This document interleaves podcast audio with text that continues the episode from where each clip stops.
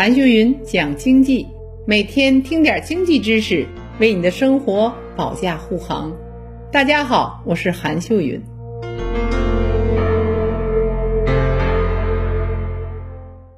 中国经济和社会发展的思路正在发生变化。最近发生两件事儿，很多人可能忽略事件背后所传递出来的信号。今天我想来分析一下，希望能引起你的重视，因为这些信号最终会影响到我们每个人的发展。第一件事儿是阿里和鹅厂裁员，集体冲上了热搜。这两家是行业的头部，金三银四本来是春招的旺季，但今年不仅难以获得心仪的工作，在职的员工还要面临大裁员。实际上，不只是阿里鹅厂，从去年年末，多家互联网公司都传出了裁员的消息。在这之前呢，互联网企业是过惯了富裕的日子，即使再困难，还有广告收入保底。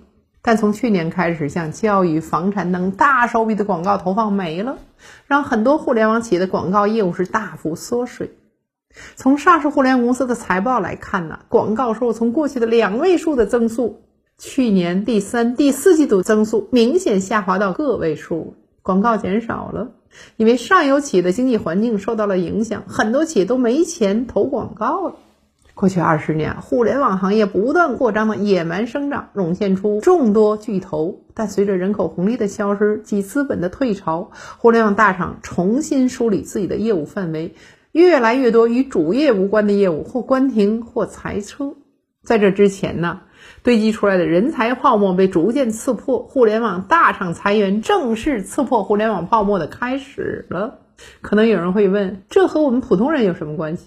国家已指明了大方向，大方向是什么呢？是脱虚向实，规避资本的无序扩张，发展硬科技。互联网企业要想继续活下去，就要顺势为，主动转型，助力制造业等实力经济的发展。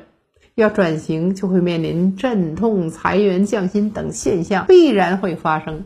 当互联网造富神话被逐渐打破，不知道还有多少不忘初心的年轻人挤破头要进大厂。那第二件事儿就是啊，娱乐圈明星偷逃税被罚了一点零六亿，第一时间就发表了道歉信。稍后他的各个平台账号被全网封禁，合作品牌也纷纷宣布解约。紧接着就是网友对贫富不均、天价片酬和娱乐圈的种种原罪是一片的讨伐声。但我想说的是另一点，可能被很多人忽视，而这一点的重要性是在近几年会影响到每个人的钱袋子。这就是官方在通报中再次提到，通过税收大数据分析发现，去年主播偷逃税的事后。根据浙江省税务局官方通报显示啊，案件也是经过税收大数据分析发现的。那这个战功赫赫的税收大数据究竟是什么？它有多厉害呢？我们说啊，税收大数据本身是指在税收征管过程中形成一类大数据的集合，纳税人从设立到注销的整个周期中的像申报的数据、缴税数据、发票数据、涉税违法违章等数据都被掌握。这些数据究竟有多少呢？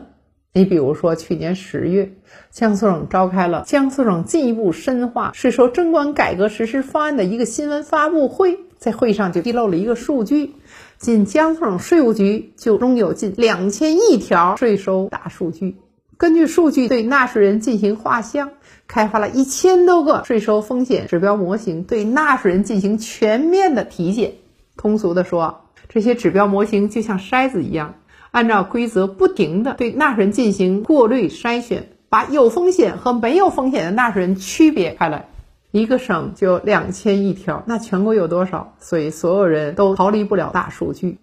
许多人呢都存在一个认识的误区，认为啊税务部门只是管税务的事儿。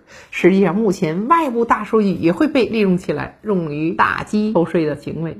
包括但不限于其他部门共享交换的数据，你比如说工商登记的数据、股权转让的数据、上市公司依法披露的信息、法院裁决文书等等等等。在未来的金税四期系统中，那什么叫金税四期呢？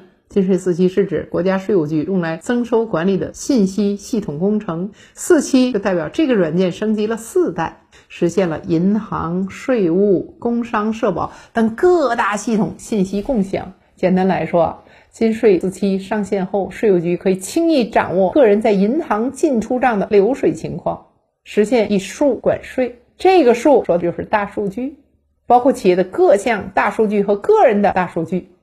我们说，税收是一国财政收入的重要来源，在共同富裕的大背景下，政府必定会加大税收的征管力度。二零二二年政府工作报告中专门强调了要完善税收的征管制度，依法打击偷税骗税。那纳税是每个公民应尽的义务。我们现在看到，通过税收大数据发现明星艺人偷漏税，未来就像装在街头的电子监控一样，强大的数据库和高科技手段所能做到，绝对超乎你的想象。所以啊，不要总觉得你以前用的老一套避税偷税的方法还安全，其实这就是掩耳盗铃、自欺欺人，在这里耍小聪明，你的机遇成本就太大了。你过去所有的努力，全部都会变成沉没成本，得不偿失。让我们总结一下，最近发生了两件事，一件是阿里鹅厂头部大厂的裁员风波，说明了互联网上半场到付的黄金时代已经结束了，下半场要做好干重活、过苦日子的准备。第二件事是娱乐圈的明星偷逃税被罚一点零六亿，在不远的将来，通过大数据让偷漏税的行为是无处躲藏。这看上去可能跟很多人没有直接关系的新闻，其背后的信号早已明了。中高层早就做出了策略，这个策略就是八个字：脱虚向实，共同富裕。网友朋友，你怎么看呢？好了，这一期就到这里，让我们下一期接着讲。